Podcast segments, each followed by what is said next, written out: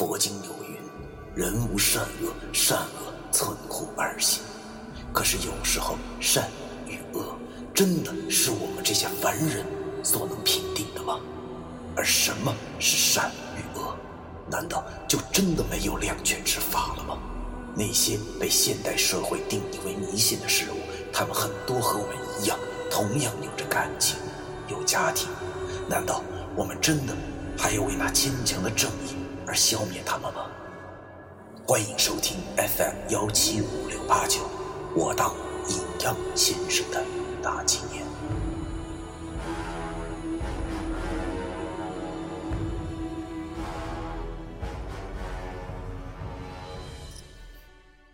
第二百三十二章：七宝的用法。正义与邪恶就像是一个一块钱的钢镚正面与背面共存，善恶只在一念之间。要说永远没有中间，那是吹牛逼，不可能。但真正能独善其身，任凭窗外风雨交加而自身雷打不动的，却实在少之又少。我们大家都是俗人，就连古时的那些圣人们也是俗人。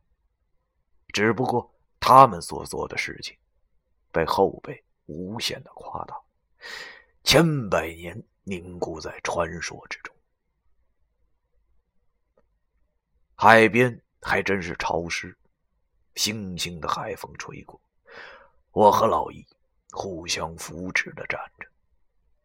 那袁梅。在石鬼的簇拥下，却依旧坐得很踏实，坐在石头上也不怕屁股手朝他大爷的。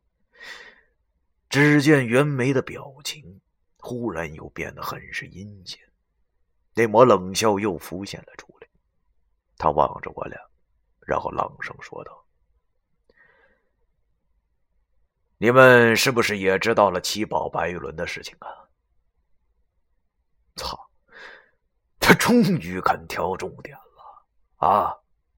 我和老易相视一眼后，果然，这老家伙也知道七宝白玉轮的事情。虽然我不知道他从哪儿查出来的，不过这也不是什么不可能的事。要知道，石觉明一个大学教师都能查出来，袁梅这个神剑下凡的人，那自然也能查出来。如果我没有想错的话，那么。那黑麻麻的烟锅袋子，就一定是这老杂毛抢的了。他大爷的！我脑子里忽然有一种想法，虽然我和老易现在拿他一点办法都没有，但是现在即使他要杀我，也不是那么容易了。要知道，我可是出马弟子，虽然辈分低下，道行浅薄，但是……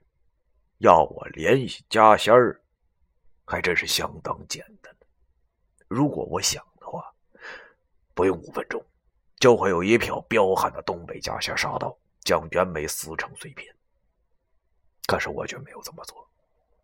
道理很简单，不到情况最恶劣的时候，我是不会找那些家伙来的，因为我也需要白人缘。眼下。最合理的就是和这老东西合作，大家都把命改了，日后再无瓜葛，皆大欢喜。但是我却不能先跟他讲出我的想法。文叔这几天教导我，人如果不扮猪，就吃不了老虎。现在主权貌似又跑回了我的手里，于是我便没有直接回答他，反而问道：“你是从哪儿听说这七宝白玉轮的？”袁梅听我这么问他，冷笑了一下，然后对我说道：“我想知道的事情，自然就会知道。我还知道你们手中现在已经有两件奇宝的材料了，对不对？”我听他这么一说，顿时心中一喜，这老孙子估计是忒高估自己了。殊不知，我们现在已经他妈有五件了。看来他这消息也不怎么灵光吧？虽然石觉明手上那两样东西不是什么唯一的珍贵之物，但是他估计还不知道我和老易上次去七台河的时候，已经从潜水员身上切下来二两肉吧？还他大爷的神仙下凡呢！啊，我呸！但是这件事情还是别告诉他们。于是我对他说：“既然你知道的那么清楚，那你一定就是偷黑妈妈百人院的那个人了吧？”袁梅冷哼了一声，说道：“谈不上偷，我只不过是避开那些不必要的麻烦罢了。”果然，那烟锅袋子就他娘的在他手上。这老家伙也真是太疯狂了，他不知道百人院不在了会给这个社会造成多大影响啊！于是我狠狠的对他说：“去年追杀叶狐一家的也是你吗？”袁梅点了点头，丢掉了烟头，然后对我说道：“没错，也是我。只不过那两只夜狐狡猾的可以啊，竟然让他们给跑了。”我想起那木叶狐和小野狐，心中顿时燃起了一股怒火，于是我十分愤怒的对他说道：“可是他们已经隐居山林了。”你为什么还要赶尽杀绝呢？袁梅冷哼了一声，然后缓缓的说道：“你少跟我说这些。他们是妖，自然就该死。而且，好像杀了他们的是你们吧？我，是啊。”杀了他们的，是我俩。可是我为什么还会如此的难受呢？只见袁梅有些不耐烦的说：“感到矛盾吗？没错，世人就是这样矛盾，告诫杀生，却还终日吃肉，殊不知这是一种伪善。不对，不对，我摇了摇头。”很显然，我说不过他。这老杂毛的语言相当之犀利，差点又把我给套进去了。我不想再跟他废话了，于是便对他说道：“别把你自己说的跟不是人似的。没错，我们身上是有七宝白玉轮，你到底想怎样？直说吧。”那袁梅听我这么一说，便又冷笑了一下，然后起身，石鬼全数站在他身后。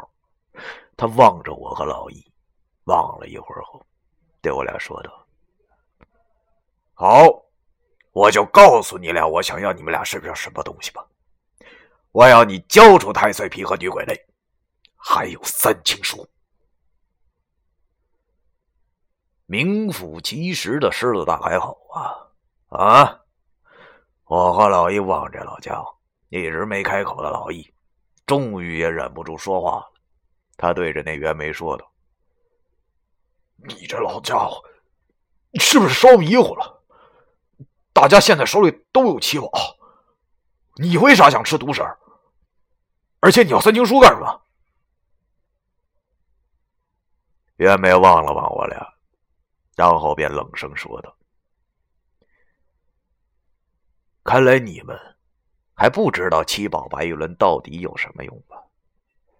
你们以为那七宝白玉轮只能够出五弊三缺吗？真是太浪费了！什么？听到这话，我和老易倒是十分的惊讶。难道七宝白玉轮还有别的功效吗？袁梅见我俩这副模样，便摇了摇头，然后对我俩说道：“哎呀，看来……”你们年轻人还真是虎头蛇尾，只知其一不知其二啊！既然是这样，我就告诉你们这七宝白玉轮的另一个功效吧。原来，自打袁梅开始修炼三清书以后，他就一直在思考一个问题，那就是山洞中的东西到底是什么。那时候知青们干完活以后，就爱三五成群的这个凑到老乡家中打纸牌。当然，袁梅家兄弟也是如此。于是，袁梅啊，就趁着打纸牌的功夫，跟那些老头老太太们闲聊，问这几年附近有没有发生什么奇怪的事儿之类的。要说当时的年代，问这些东西，那简直就是宣传封建迷信，会被扣大帽子的。可是，要知道小地方不服天朝官的道理，穷乡僻壤的，即便你跟年轻人说马哲，他们能懂；可是都一把岁数的老头老太太，他们能懂吗？啊！于是有个老头便告诉他：“要说这怪事儿啊，还真有啊！你你你就说那个前前年那事儿啊，咱也不知道是哪儿惹着这老天爷了，就闹这个旱灾呀。”连续三年呐，颗粒无收，那地都荒死了。那村里能动的呀，都出去跑荒去了，只剩下这些老头老太太们留下来等死了。你就在这个时候，那村子里呀来了三个外地人，那看上去就像是……一爹领着俩儿子，他们进村以后啊，你说看见这已经快慌了，那便问这是怎么回事啊？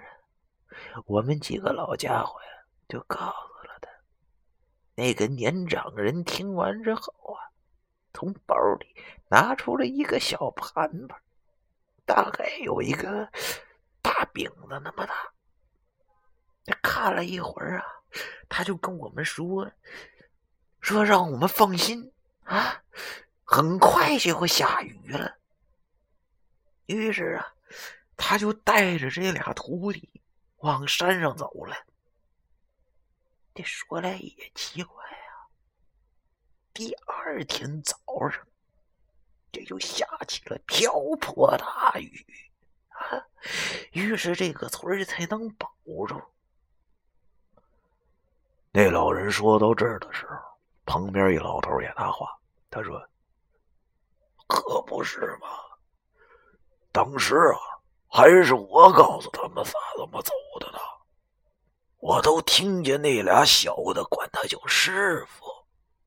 我估摸着呀，他们就是神仙，一个老神仙领着俩童子，啊。”那是从上天派下来救我们的，啊！袁美听到了这儿，感觉到了这其中一定有一些联系。他知道那根本不可能是神仙，相反的，绝对是白派的弟子。那个老一些的，大概就是这三清书的主人了。而那连年的旱灾。也一定和那洞中的僵尸有关。这想来想去啊，袁梅终于想到了一个足以令他心中狂喜的名字，那就是旱魃。因为这种僵尸实在是太有名了，从古书上得来的记载，此物足以有毁灭天地的本事了。但是袁枚知道。其实书中所记载的，只是多半是被后人夸大了。其实啊，这东西也就是一种僵尸，只不过其身体散发出的气啊，能够使周围的气候变化，所以呀，才会被认为这是最难对付的一种妖邪罢了。一九八一年的春天，袁梅和袁德赶上了回城的尾巴。回到了哈尔滨，由于两人之前在酒坊干过，就被分配到了啤酒厂。啊，但是要知道袁枚是什么脑子，他已经看得出来改革开放是必然的趋势，而此时国人的脑子里根本就没有赚钱的概念。此时下海经商正是最佳时机，于是两人存了些钱后，便干起了小买卖。由于袁梅的脑子好使，外加上又有石鬼相助，这很快啊，买卖便越做越大，如同滚雪球一般。又过了几年，他俩认识了文叔和林叔二人。文叔帮他换了这个金蝉献宝的风水局后，他更是顺风顺水，到现在依然是哈尔滨最大的财团之一。但是说起来啊，如果有一种信念不会随着时间的流逝而变淡的话，那这就一定是仇恨。没有错，袁梅和袁德似乎不同，他始终无法忘记年少的仇恨，总是想要报复社会，但是始终想不出一个好办法。于是，在两年之前，他从某种途径上得到了七宝白玉轮的消息，于是便想出了一个复仇的办法。听到这里，我和老爷还他妈是没明白，他到底是怎么想出了办法的。而七宝白玉轮，除了能改变五弊三缺之外，他还能帮他报复这社会，啊！于是我更他妈沉不住气了，我慌忙问他：“你说的七宝白玉轮的另一种能力到底是什么？”袁梅显然知道我会这么问他，便笑了，然后对我用一种有些激动，但是却无比坚定的语气说道。难道你还没有听出来吗？我是要用七宝白玉轮去复活那个汉魃。袁梅此话说出口，我和老于的心中顿时咯噔一声。我他妈望着这杂碎，这老家伙在尸鬼的映衬下显得有些疯狂。可是他复活八尸干什么呀？第二百三十二章，完。